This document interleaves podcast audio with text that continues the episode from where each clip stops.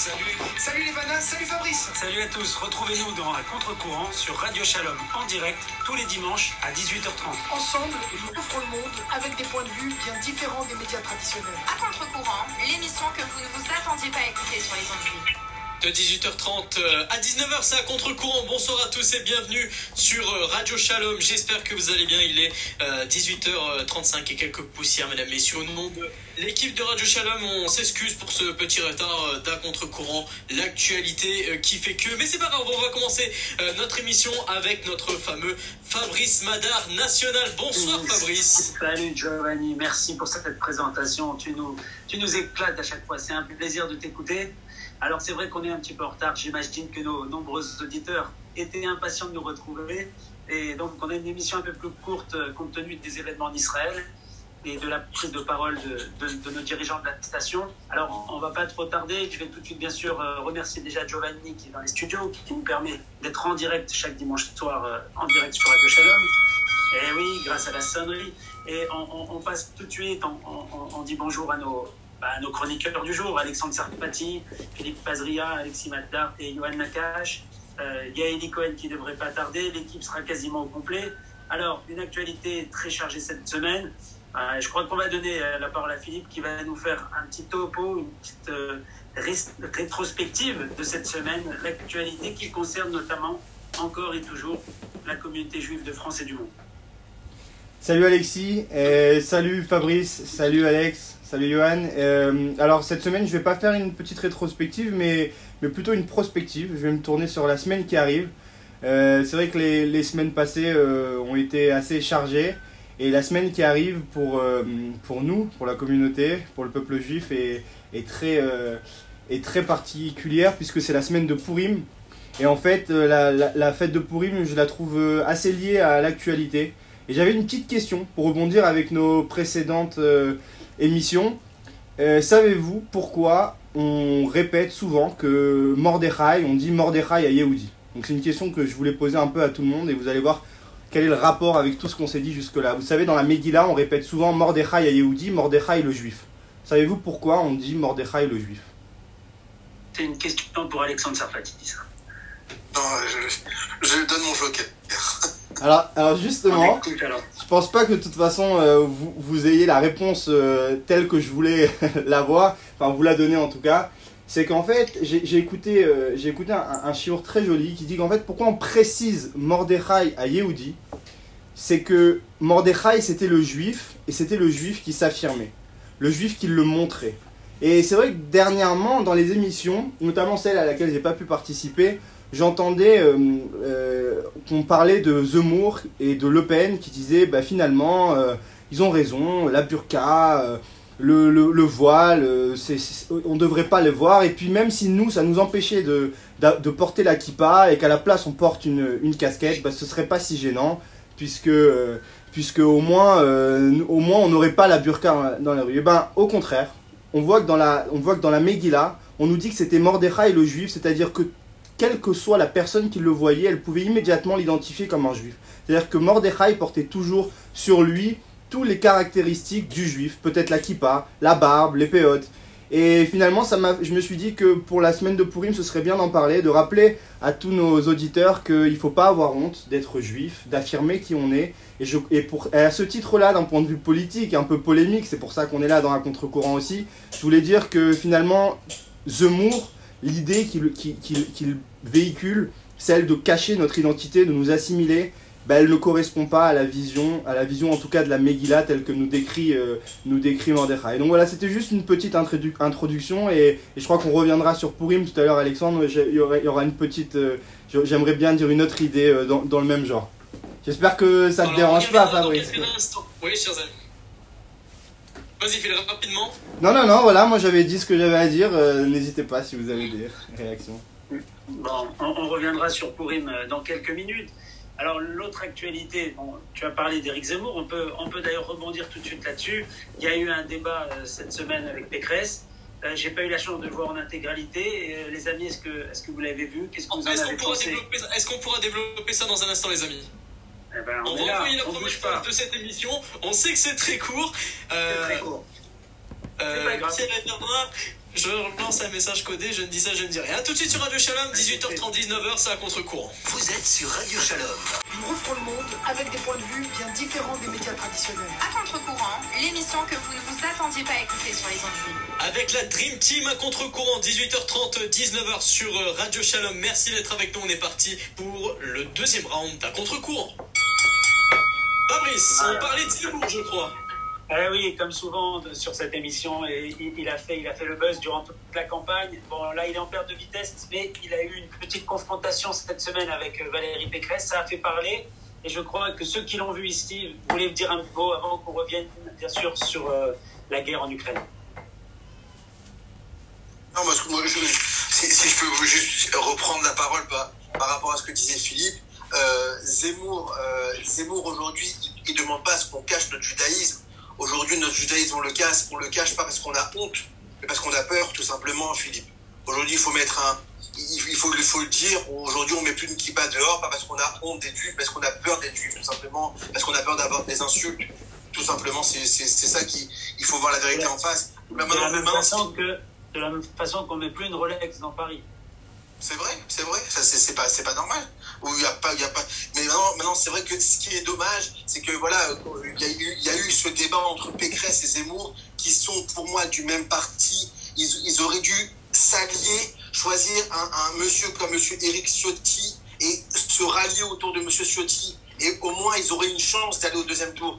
Là, on voit bien qu'on a un mois des élections et la, chance d'aller au second tour, elle est compromise.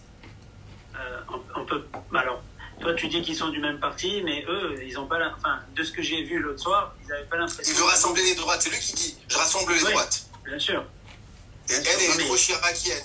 Donc, euh, on se retrouve pas ni chez l'un ni chez l'autre. Et ils auraient dû trouver une entente pour pouvoir avoir la C'est ce qu'il a aujourd'hui, c'est ce qu'il a fait M. Mélenchon. Mélenchon, qu'est-ce qu'il a dit aujourd'hui? Il a demandé à la gauche pour avoir une chance d'aller au second tour que toute la gauche sera lui autour de lui. Parce qu'il est autour des, il est- au-dessus des 12, des 12%. Et c'est que pour avoir, pour avoir une droite, euh, pour avoir une, un- un- enfin une droite, pas une extrême droite, mais pour avoir une droite au second tour, il aurait fallu choisir un, un- un- choisir Un M. candidat. Ciotti qui, voilà, Ciotti qui- qu'on pourrait dire, chère équipe, que avec l'alliance avec Éric Zemmour, euh, avec par exemple Pécresse, etc., est-ce qu'on pourrait dire que c'est toujours la droite, ou on dirait bah, la droite s'est carrément transformée en une sorte d'extrême droite? Eh oui, c'est ça le problème. Et oui, Donc, ça va être difficile non, de non, non, réconcilier. non. C'est là où je suis pas d'accord avec vous, ça resterait une droite. Aux. États-Unis, on voit bien qu'il y a deux partis. Il y a les démocrates et les républicains. Il faut arrêter de dire extrême droite, droite, gauche, extrême gauche. Il faut c'est vrai c'est une centrer tout ça. Il y a, ben, bien sûr, c'est une mentalité bien française. Il faut dire, il y a la droite, d'accord, avec des, des, gens qui sont un peu plus agités que d'autres, et il y a la gauche avec des gens un peu plus extrêmes que d'autres. Mais quoi qu'il arrive, la gauche doit être une grande gauche et la droite doit être une grande, droite. Donc ce que dit Zemmour quand il, quand il veut rassembler, quand il dit à Marion Maréchal de venir avec lui, quand il dit à Pelletier de venir avec lui, quand il dit à Ciotti de venir avec lui, je pense que c'est une bonne chose et je pense qu'il marque des points et c'est pour ça que tout le monde le rejoint. Et aujourd'hui, même si Zemmour, ça va être compliqué pour lui là, de, de, de, gagner ses futures élections, euh, honnêtement, il a une carte à jouer dans les futures élections, dans les futures présidentielles qui est énorme. Que ce soit lui ou quelqu'un d'autre de son parti, aujourd'hui, tout le monde a compris que le but était de rassembler. Aujourd'hui, il a rassemblé une grande partie de la droite et je pense qu'il va continuer. Parce qu'attention, parce que si par malheur Pécresse n'est pas au second tour, les républicains, c'est terminé. Le Rassemblement national, c'est aussi terminé. Donc Reconquête pourront euh, aller piocher et faire leur parti être euh, le parti droite par excellence. Et c'est un point de vue, c'est un point de vue. Alors les amis, bon, Zemmour, Pécresse et compagnie, je crois qu'on aura le temps de reparler un peu plus longtemps euh, les prochaines semaines, puisqu'on va se rattraper, euh, on va se rapprocher à grands pas de, l'échéance et de l'élection présidentielle dans quelques semaines. On va, comme le temps est court un peu aujourd'hui, on, va rapidement revenir sur la situation en Ukraine. Et je voulais particulièrement pointer le sujet d'Israël, qui est devenu peut-être euh, le pays qui peut faire la liaison entre, euh, entre la Russie et l'Ukraine. Euh, Israël qui est dans une situation un peu délicate parce qu'évidemment elle ne veut pas se fâcher ni avec les Russes ni avec les Américains et le reste de l'OTAN, mais qui a sa carte à jouer, qui peut sortir euh, euh, grandi. Et comment un petit pays comme ça de 6-7 millions d'habitants peut se retrouver à, faire la paix quasiment euh, entre entre ces deux pays qui s'affrontent. C'est incroyable ce rôle de ce petit pays. Il y a 200 pays sur Terre et, Israël qui se retrouve aujourd'hui, alors que Israël a toujours eu du mal à être déjà euh, reconnu par les autres. Mais là, c'est incroyable. On demande à Israël, et notamment les Ukrainiens, euh, d'intervenir pour réussir à s'entendre. Euh, je sais que Philippe voulait nous dire un petit mot là-dessus. Ouais, effectivement, on avait, on avait abordé le, sujet un petit peu la semaine dernière. Euh, à cette époque, on ne savait pas vraiment ce qui, ce qui se passait exactement. Aujourd'hui, on y voit un peu plus clair, même si euh, on peut tous s'accorder à dire qu'aujourd'hui, on ne sait toujours pas ce que veut Poutine, à part dénazifier et toute la propagande qu'il développe, mais on ne sait toujours pas ce qu'il veut Poutine dans cette guerre. En revanche, on a pu constater effectivement euh, l'échec de la politique étrangère de la France. Euh, on en avait parlé et on avait parlé aussi de la place d'Israël. Et, c'est intéressant parce que aujourd'hui, je pense qu'on peut parler aussi du premier échec de Bennett, peut-être, euh, d'un point de vue euh, géopolitique et également de Yair Lapid, qui est le, ministre des Affaires étrangères, puisque Bennett s'est empressé la semaine dernière d'aller rencontrer Poutine en Russie. On rappelle que Bennett est Shomer Shabbat et qu'il s'est déplacé avec l'autorisation visiblement de ses rabbinim Shabbat. Et malheureusement, ça, son conseil, avec un ministre, avec un Avec un ministre. euh, religieux. Et donc, voilà, donc, mais on, on peut, on, on peut quand même se rendre compte que ça n'a pas abouti à quelque chose, en tout cas pas à ce qu'on sache. Donc euh, en Israël, j'ai entendu qu'on parlait d'éventuellement un échec de, de, de la politique étrangère d'Israël, en tout cas du premier échec de Bennett à ce sujet-là. Et c'est vrai qu'on avait, pour revenir sur ta- ta question, euh, euh, Fabrice, on avait parlé de la place d'Israël. Alors j'ai entendu déjà des témoignages en Israël très intéressants. Il y a une population euh, assez forte euh, de Russes. Et en fait, les Israéliens se sont rendus compte que les Russes, qu'ils pensaient Russes, ne sont peut-être pas Russes, mais Ukrainiens. Ils sont, on commence à, à distinguer les deux populations, alors qu'avant elles étaient confondues dans la même, euh, enfin disons du même bord. Et aujourd'hui, on, on voit la différence. Donc c'est vrai que c'est très particulier en tout cas parce qu'on, on, on- là je suis actuellement en Israël et j'en parlais avec des Israéliens qui me disaient que ils font très attention. La place de la population russe ou ukrainienne du coup en Israël fait que euh, ne veulent pas se fâcher avec qui que ce soit. Et à l'échelle internationale, Israël a été effectivement sollicité par l'Ukraine et par la Russie. Et maintenant, ça pose une question de quelle est réellement l'influence. Parce qu'on sait que Israël a des intérêts avec la Russie au, au niveau du Golan, dans le nord, euh, par rapport à la Syrie.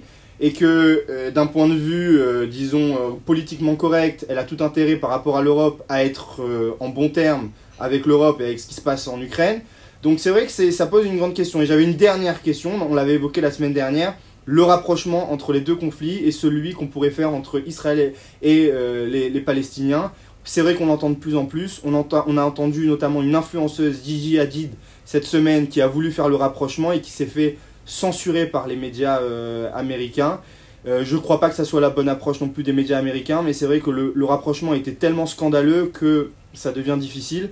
Et on l'avait anticipé la semaine dernière avec, avec Alex, et c'est malheureusement ce qui est en train de se passer. Les gens sont en train de se dire bah, pourquoi pas, ça a l'air de marcher pour les Ukrainiens, donc euh, on pourrait faire la même chose pour les Palestiniens. Voilà, moi en tout cas, c'est des questions que je me pose, on verra bien comment ça se passe dans les prochains jours. Je sais pas ce que vous, vous en pensez, mais. Alors, une réaction de l'équipe très rapidement parce qu'il nous reste Ouais. même pas du 30. Fabrice. Ah, bah écoutez, oui, pour dire que c'est malheureux de- d'entendre ces comparaisons entre Ukrainiens et Palestiniens, euh, l'agresseur russe, l'agresseur israélien.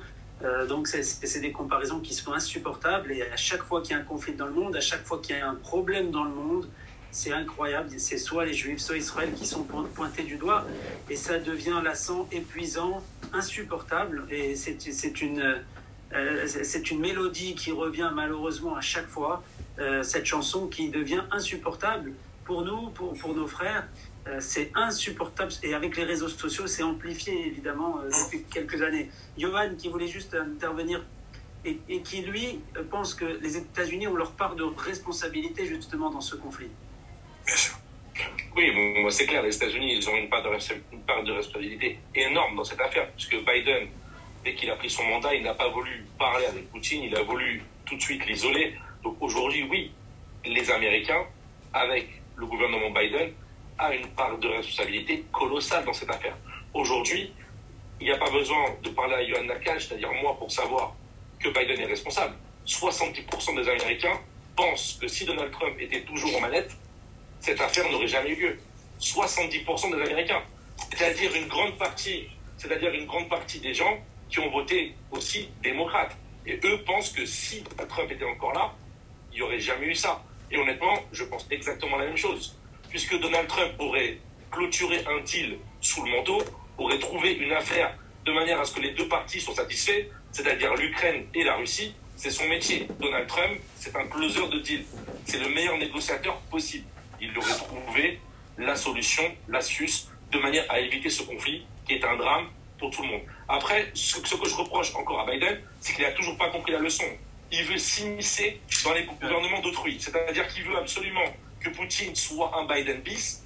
Il veut absolument que la Syrie soit un Biden bis. Il veut absolument que les gouvernements du monde entier soient des Biden bis. Et l'Europe tombe dans le panneau également.